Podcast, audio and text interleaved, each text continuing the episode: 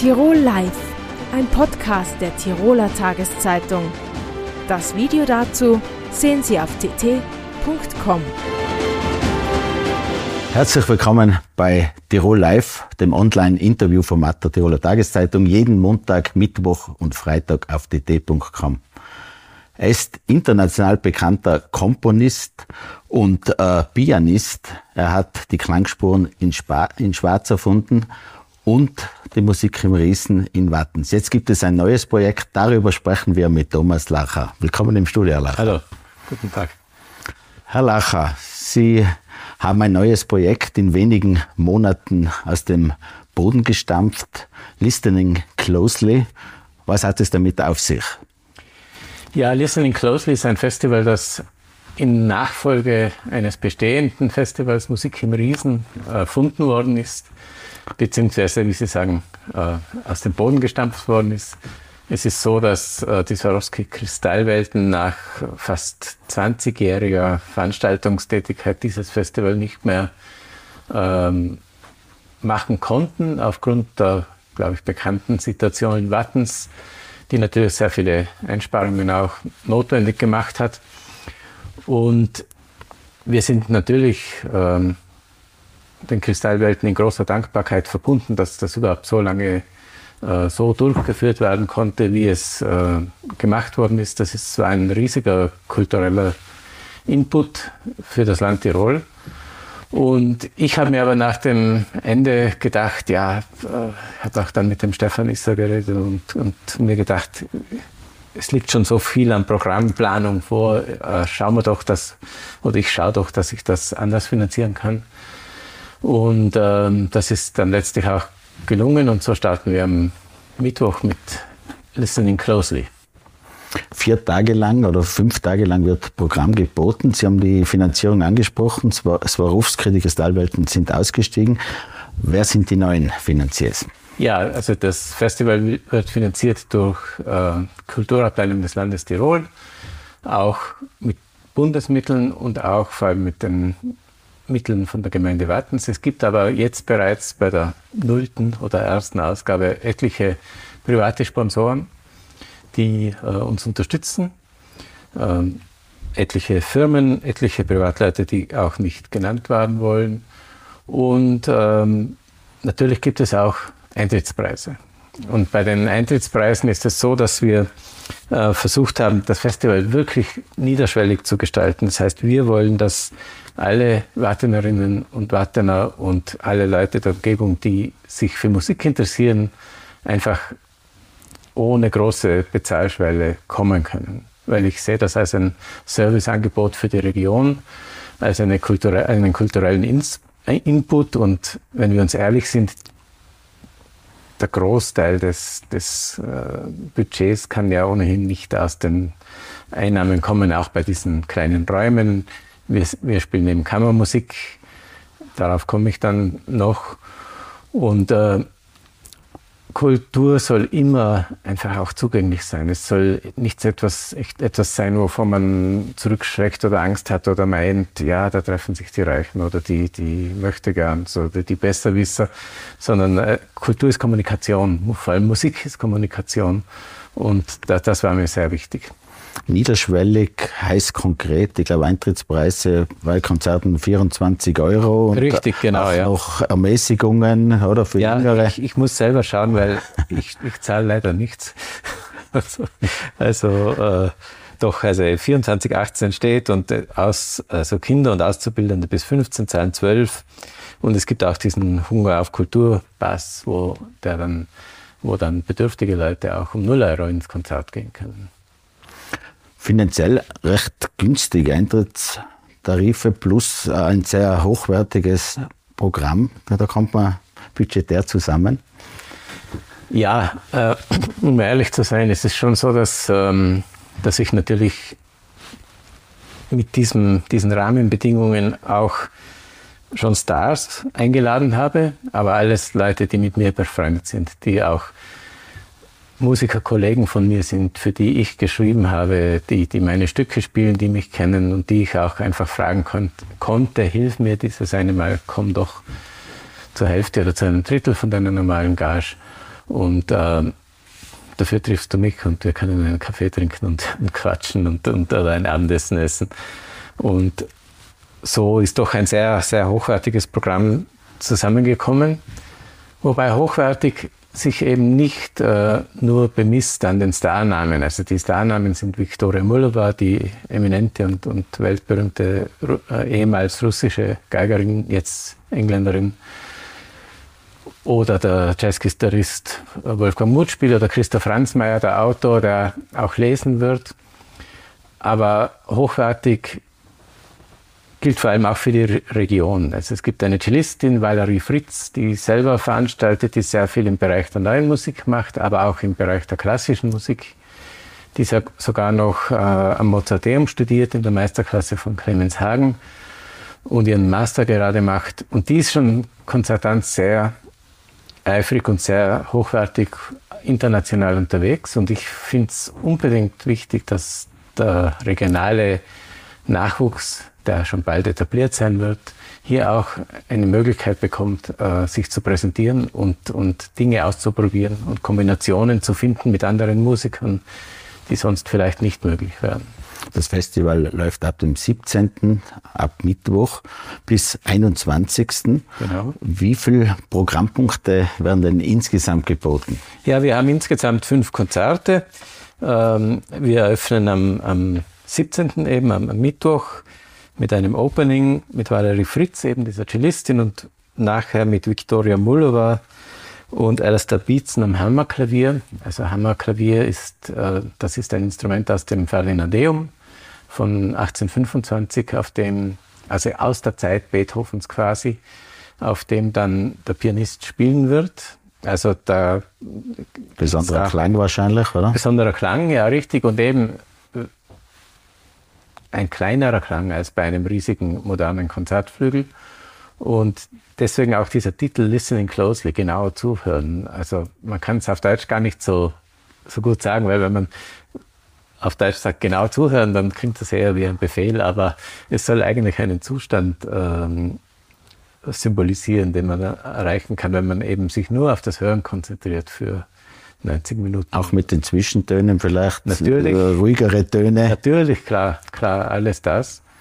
Also das ist am 17., dann gibt es am 18. ein junges Streichquartett aus Wien, das ist halb chinesisch, halb österreichisch, das Simply Quartet, das wieder gemeinsam mit Valerie Fritz äh, ein Quintett von Schubert spielen wird. Dann spielt die Valerie mit Josef Haller am Klavier einen klassischen Duoabend mit Arvo Pärt, mit Benjamin Britten, Shostakovich und einem neuen Stück eines jungen, jungen Tiroler Komponisten Erwan Borek. Und der 20. der gehört eben dem Wolfgang Mutspiel und dem Anselm Kiefer. Ah, ja, auch dem Anselm Kiefer, aber dem Christoph Franzmeier. Äh, zuerst gibt es eine Masterclass für junge Gitarristen der Musikschule Wattens um 13 Uhr in der Musikschule. Und da unterrichtet Wolfgang Mutspiel seine eigenen Stücke und zeigt sie den Schülern der Musikschule Wattens, die sich extra drauf schon monatelang vorbereitet haben. Auch das ein wichtiger Punkt, die Zusammenarbeit mit der Musikschule. Und dann äh, am Abend gibt es ein multimediales Ereignis im, im Studio des ORF, äh, wo Wolfgang Mutspiel spielt, Christoph Franzmeier liest und es werden Bilder von Anselm Kiefer, die er zu diesen Gedichten und Balladen von Ransmayr extra äh, gemacht hat, die werden projiziert. Das heißt, ein multimediales Ereignis, auch diese Begegnung der Künste ist mir immer doch sehr wichtig. Und hier treffen sich drei Fäden, was sehr schön ist. Und am 21.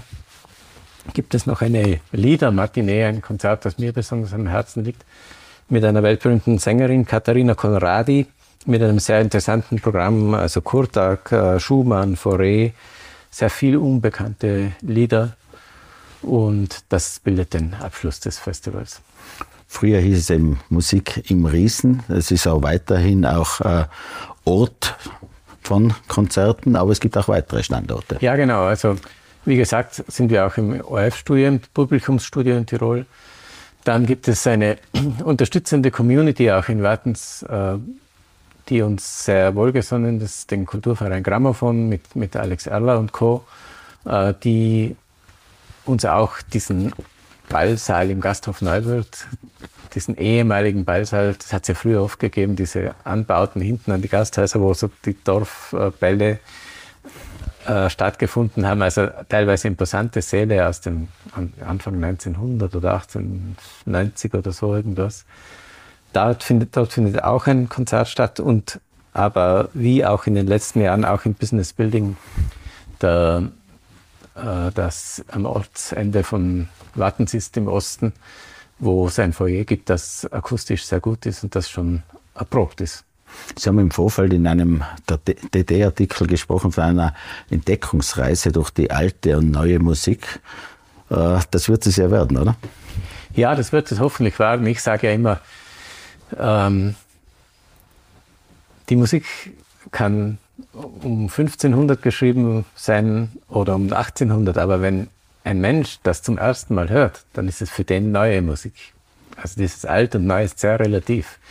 Oder wenn man es zum ersten Mal in einer ungewöhnlichen Interpretation äh, hört auch oder hören kann, dann klingt es ganz verwandelt, ganz neu, ganz, ganz viel interessanter.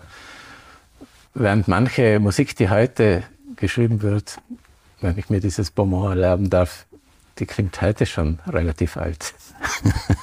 also man, man muss jede Musik oder kann jede Musik neu entdecken und, und das ist ja in unserer Zeit ganz was noch immer Neuartiges. Durch diese mechanische Reproduzierbarkeit der Musik äh, ist ja die ganze Musikgeschichte immer verfügbar, immer vor uns ausbreitbar.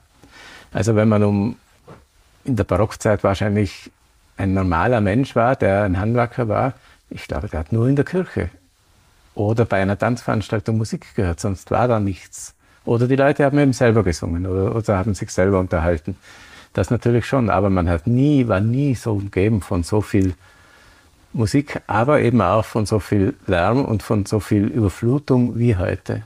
Und umso wichtiger ist, glaube ich, dass man einfach dem Sinn des Hörens, dem Hörsinn äh, auch wieder verstärkt äh, Aufmerksamkeit äh, schenkt und vielleicht auch mal eine halbe Stunde die Augen zumacht und sich wirklich ins Reich der Klänge äh, tragen lässt und dabei auch zu sich selber findet. Sie haben in Tirol die zwei Festivals, wo Sie ja sehr stark eben engagiert sind. Was sind denn Ihre weiteren Projekte? Ja, also das, dieses Festival hier ist ein, ein, ein eher kleines Projekt von mir. Ich bin Komponist, also ich komponiere ja für ähm, eigentlich vor allem für europäische und amerikanische äh, Spitzenorchester. Also ich habe für die Wiener Philharmoniker, Berliner Philharmoniker, New York Philharmonic, San Francisco Symphonie und solche Orchester viel geschrieben und mache das natürlich auch weiterhin. Es gibt eine Oper von mir, es gibt neue Opernpläne.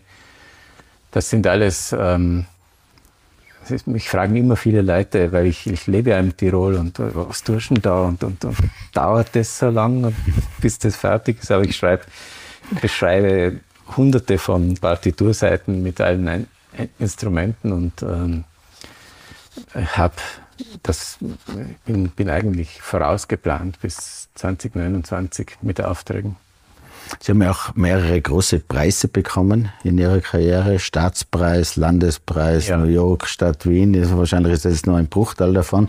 Was bedeutet Ihnen das? Ist das eine Ehrung der Arbeit oder sagen Sie, ja, so viel müsste es gar nicht sein? Ich muss jetzt sagen, es ist eine Alterserscheinung. Ja, ja, das stimmt da. Nein, also die Preise äh, sind schon eine, eine große Ehre, vor allem deshalb, weil sie meistens von Kollegen oder von noch älteren Kollegen ausgelobt werden, die international wirklich äh, renommiert sind und, und, und sehr viel, äh, selber sehr viel Wertschätzung erfahren haben und wo ich weiß, ah, die kennen sich wirklich aus. Und, und insofern ist das sehr, sehr schön, wenn man natürlich ähm, bepreist wird. Und es ist auch schön, da ich auch ein Freiberufler bin und, und ähm, ich war mal früher Professor für Klavier in, in, Basel, aber ich wollte mich eben voll auf dieses Komponieren konzentrieren. Und natürlich ist es nicht immer ganz einfach, ähm, wenn die SVA an die Tür klopft, dass man die Geldtasche öffnet. Wir leben in sehr unruhigen Zeiten. Wir haben fast ein Staccato der Krisen, zuerst Corona, jetzt Steuerung und so weiter. Gerade die Covid-Pandemie hat ja auch die Kulturbranche massiv getroffen. Ja. Wie haben Sie das äh, quasi erlebt und gibt es da noch weitere Nachwirkungen quasi, was die ganze Kultur betrifft oder ist das jetzt einfach erledigt? Naja, also für mich persönlich ähm, war das eine, es klingt jetzt vielleicht blöd, oder, aber es war eine sehr ruhige und sehr konzentrierte Zeit. Also ich habe selten so viel Arbeit machen können wie in dieser Zeit, weil auf einmal alles stillgestanden ist. Und ich wirklich nur mich hatte und, und das Notenblatt sozusagen, keine Reisen, keine wenig Telefonate mit Management und Verlag und so weiter, sondern einfach nur, nur Konzentration. Insgesamt für die Musikbranche und für die Kulturbranche, glaube ich, sollte man diese Zeit nicht vergessen, weil es einfach ein, ein Riesenwarn-Ausrufezeichen war. Auch eine Selbstbefragung auf die eigene Relevanz hin oder auf das Wesentliche hin des eigenen Tuns, das sollte die Konsequenz sein, weil natürlich ist es auch jetzt noch schwer, wirklich voll, man hat ja eine Zeit lang gesagt, 50 Prozent ist das neue ausverkauft. Stimmt nicht mehr, es, es gibt mittlerweile wieder sehr viel Zuspruch zu kulturellen Veranstaltungen. Aber gerade ein Bereich wie die klassische Musik, die sehr international sehr gefährdet ist, die immer mehr zu einer Randerscheinung wird, und früher mal die Musik der jeweiligen Länder, der Kontinente war, die ist schon von einer Erosion äh, bedroht. Und da plädiere ich halt einfach ganz viel für mehr Inhalt, weniger Glamour, weniger Rüschenkleider und weniger äh, Smokings, sondern einfach das Hören wieder in den Mittelpunkt zu stellen und die persönliche Begegnung des Publikums mit Musik, mit Inhalten, die dann einfach das eigene Leben bereichern oder erklären oder, oder bewältigen helfen können. Herr Lacher, danke schön fürs Kommen und Gerne. alles Gute für das Festival. Danke, danke. 800.000 Österreicherinnen und Österreicher leiden an Diabetes. Davon weiß es ein Drittel gar nicht einmal. Dazu kommen geschätzte 300.000 bis 400.000 Österreicherinnen und Österreicher, die an Prädiabetes leiden. Äh, wie geht es rund um diese Volkskrankheit? Darüber sprechen wir mit Universitätsprofessorin Susanne Krasser. Willkommen im Studio. Danke für die Einladung. Äh, Sie haben ja ganz maßgeblich letzte Woche einen Kongress in Innsbruck mitorganisiert, mitbetreut. Was waren denn die größten Erkenntnisse? Es ist eine Volkskrankheit, die auch sehr vieles an volkswirtschaftlichem Schaden, abgesehen vom persönlichen Schaden natürlich verursacht. Das sind, glaube ich, drei Milliarden Euro. Genau in diese Richtung gehen die aktuellen Schätzungen. Wenn man jetzt äh, vom Kongress sozusagen von dem fachlichen Inhalt absieht, dann ist wahrscheinlich ein Highlight gewesen, dass wir äh, Daten aus einer Erhebung präsentieren konnten, die von der Fachgesellschaft selber durchgeführt wurde und was sich hier eben äh, wieder gezeigt hat, dass wir eine Dunkelziffer an Diabetes von drei Prozent gesamt, jetzt das von Vorsorgeuntersuchungen in Österreich haben und dass wir eine Prädiabetes, das ist eine Vorstufe des Diabetes, eine Prädiabetesrate von etwa 20 bis 25 Prozent haben. Das heißt, diese Daten, das sind ja eigentlich Schätzungen, die immer genannt werden, die haben sich in diesen Erhebungen bestätigt und das ist natürlich eine riesengroße Herausforderung, äh, weil wenn man zum Beispiel jetzt den Prädiabetes hernimmt als Vorstufe des Diabetes, dann ist es einerseits so, dass die Patienten, Patientinnen ein sehr großes Risiko haben, innerhalb der nächsten Jahre an Typ-2-Diabetes zu erkranken. Und andererseits wissen wir, dass schon in dieser Vorstufe des äh, Prädiabetes aus verschiedenen Studien, dass eigentlich hier schon Komplikationen auftreten können. Das heißt, Patienten, Patientinnen mit Prädiabetes können schon Störungen im Bereich der Netzhaut oder Nervenstörungen haben. Und drittes großes Problem bei diesen äh, Patientinnen ist, dass häufig auch andere Risikofaktoren für Herzinfarkt, Schlaganfall vorliegen, nämlich zum Beispiel den Bluthochdruck oder auch die erhöhten Blutfette. Was ist denn der Auslöser? Kann man was dagegen tun oder ist das einfach quasi vorbestimmt?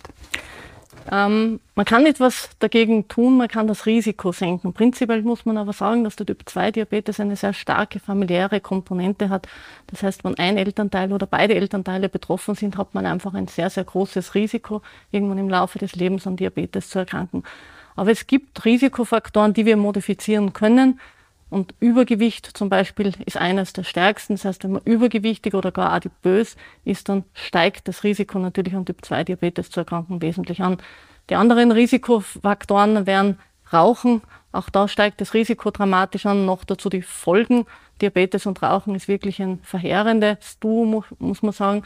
Und auch Bewegung äh, spielt natürlich eine wesentliche Rolle. Je mehr Bewegung, desto geringer ist das Risiko, an Typ 2 Diabetes zu erkranken. Erschreckt die Leute wahrscheinlich, aber was alles möglich ist bei Diabetes, da gibt es von den vielen Todesfällen bis Blindung, Amputation habe ich gelesen, da ist ja eigentlich alles dabei. Da ist äh, wirklich alles dabei, muss man sagen, was natürlich die Lebensqualität extrem einschränkt der Betroffenen. Und nur, dass man auch äh, ein Gefühl bekommt, was die Sterblichkeit betrifft. Es sterben mehr Patientinnen und Patienten in Österreich an den Folgen äh, des Diabetes als zum Beispiel an einigen Tumorerkrankungen. Und das zeigt schon, wie dramatisch das Ganze ist. Die Folgeerkrankungen sind vielfältig, betreffen Herz-Kreislauf-System genauso wie die Leber, auch die Fettleber und die Entwicklung einer Leberzirrhose äh, spielen damit rein. Herzinfarkt, Schlaganfall, Durchblutungsstörungen, Neuropathien sind Nervenschädigungen, die natürlich die Lebensqualität massiv beeinträchtigen und so wie Sie schon gesagt haben, natürlich Erblindung, Amputationen, die auftreten können. Also ich möchte fast sagen, jedes Organ kann betroffen sein von Diabetes-assoziierten Spätschäden. Sie haben gesagt, es gibt so viele Todesfälle. Gibt es da genaue Zahlen oder zumindest Schätzungen? Es gibt keine ganz genauen Zahlen, weil es für Österreich kein nationales Register äh, gibt. Das heißt, die Schätzungen äh, belaufen sich dahingehend, dass man einfach die Todesfälle an kardiovaskulären Erkrankungen und direkt an Diabetes zusammen, zusammenzählt. Aber wie gesagt, es sind relativ klare und eindeutige Daten, die uns zeigen, dass die Todesrate leider Gottes so hoch oder sogar höher ist als bei manchen Tumorerkrankungen oder auch mehr als natürlich Verkehrsunfälle sind. Diabetes auch Folge des äh, guten Lebensstils, sage ich. Man lässt sich zu gut gehen und lebt ungesund. Äh, würden Sie die Zahlen bestätigen? Ich habe irgendwas gelesen, in Deutschland hat sich die Zahl in den letzten Jahrzehnten sogar verzehnfacht muss man leider Gottes äh, bestätigen. Wie gesagt, wir haben keine ganz genauen äh, Zahlen in Österreich zur Verfügung aus nationalen Registerdaten. Aber man weiß, dass zum Beispiel eine WHO-Schätzung im Jahr äh, 2001 auf 140.000 Betroffene in Österreich gekommen ist. Und jetzt sagen die Schätzungen, dass wir bei etwa 800.000 Betroffenen in Österreich liegen. Und das zeigt schon, dass es massiv nach oben geht. Und leider Gottes ist die Tendenz weiter so, dass es weiter nach oben gehen wird. Äh, Früherkennung ist wahrscheinlich auch wichtig, weil das heißt immer, wenn man es erkennt und es ist dann schon da, ist es eigentlich zu spät. Genau so ist es. Früherkennung wäre eigentlich relativ leicht, weil wir einen Laborwert haben, mit dem man sehr gut den Blutzucker abschätzen kann. Das ist der sogenannte H1C-Wert. Das wäre eine einfache Blutkontrolle, die man durchführt. Und anhand derer kann man dann das Risiko abschätzen und feststellen, ob man einen Prädiabetes hat, ob man Stoffwechsel gesund ist oder äh, ob man eben schon an einem Diabetes leidet und entsprechend auch dann schon medikamentöse Therapie braucht. Beim Prädiabetes wären natürlich die Lebensstilinterventionen ähm, sehr wichtig. Das Problem, äh, das besteht, man kann diesen H1C-Wert jederzeit messen. Der wird auch, äh, die, die Kosten werden auch übernommen von den Sozialversicherungsträgern. Aber das Problem ist, dass in Österreich äh, bedauerlicherweise sehr wenige Menschen Vorsorgeuntersuchungen wirklich wahrnehmen. Also es wird nur bei der Vorsorgeuntersuchung eigentlich gemacht, oder? Es kann immer gemacht werden. Es soll auch eigentlich bei allen Risikopatientinnen äh, gemacht werden. Aber viele Patienten, Patientinnen gehen einfach nicht zum Arzt, zur Ärztin und entsprechend wird die Diagnose dann oft zu spät gestellt. Es gibt ja die Aktion Therapie aktiv. Da sind, glaube ich, über 100.000 Österreicherinnen und Österreicher mit drin, 112.000, glaube ich, genau.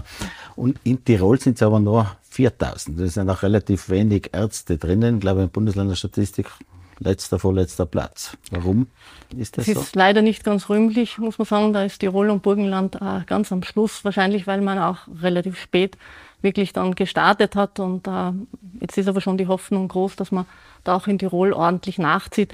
Das Therapieaktiv ist ein äh, strukturiertes Betreuungs- äh, Programm für Patientinnen und Patienten mit Diabetes. Ärzte, äh, Ärztinnen können sich hier einschreiben und mitmachen und entsprechend dann auch Patienten ähm, einbringen. Der große Vorteil ist, dass es, wie gesagt, ein strukturiertes Programm ist. Die Patientinnen werden geschult. Man wird auch auf alle notwendigen Screening-Untersuchungen aufmerksam gemacht. Es werden regelmäßige Kontrollen durchgeführt und insofern, wenn möglich, kann man das auf jeden Fall empfehlen, dort mitzumachen.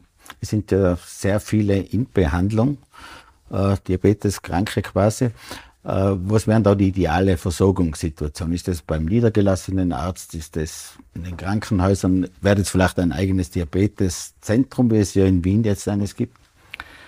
Ich glaube, klar ist bei 800.000 Menschen, dass die Spitalsambulanzen das natürlich nicht stemmen können und dass äh, dem hausärztlichen Bereich ein ganz, ganz wichtiger Stellenwert zukommt, sowohl was die Diagnose betrifft, als auch was die kontinuierliche Betreuung betrifft. Und wie gesagt, da ist es natürlich so, dass eine strukturierte Betreuung dieser Erkrankung extrem sinnvoll wäre, weil es ja nicht nur um den Blutzucker geht, sondern es geht auch um die anderen begleitenden Risikofaktoren und schließlich und endlich, leider Gottes, muss man sagen, auch die, äh, um die Betreuung der Komplikationen, die im äh, Lauf des Diabetes-Lebens leider Gottes auftreten können. Das heißt, hier wäre sicherlich von großem Vorteil, wenn man im Therapieaktivprogramm ist, wenn Komplikationen auftreten, dass man zu Spezialisten, Spezialistinnen weiterschickt.